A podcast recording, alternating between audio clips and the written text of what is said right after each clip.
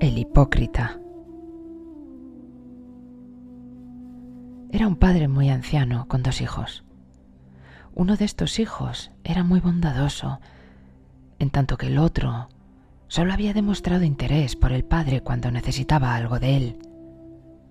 El hijo bondadoso había cuidado con enorme cariño a su padre cuando estaba enfermo, en tanto que el otro hijo se había despreocupado de él por completo.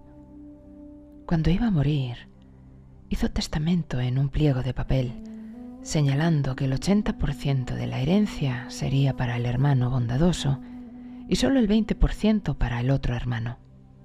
Pero he aquí que por los caprichos imprevisibles del destino, una jarra de manteca clarificada cayó sobre el pliego de papel tras la muerte del anciano y los nombres de los hijos no eran visibles. El hijo egoísta, gimoteando, fue al juez para decir que a él le habían dejado el 80% de la herencia porque había sido siempre un hijo modelo. Pero el juez no sabía qué determinación tomar, así que decidió no tomar ninguna resolución hasta que viese el asunto más claro. Llegó el día del entierro. Como el anciano era muy querido, todas las gentes del pueblo asistieron al sepelio.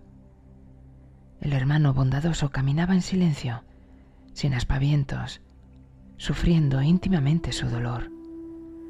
Pero el hermano hipócrita daba gritos desgarradores, se golpeaba en el pecho y se desplomaba contra el suelo de vez en cuando para que los asistentes creyeran que sufría mucho.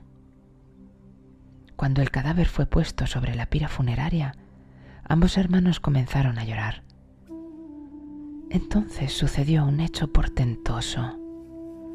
Las lágrimas del hermano bondadoso se fueron convirtiendo en pétalos y las del hermano egoísta en piedras. Ni qué decir tiene que a partir de este momento el juez encontró elementos fiables con los que juzgar.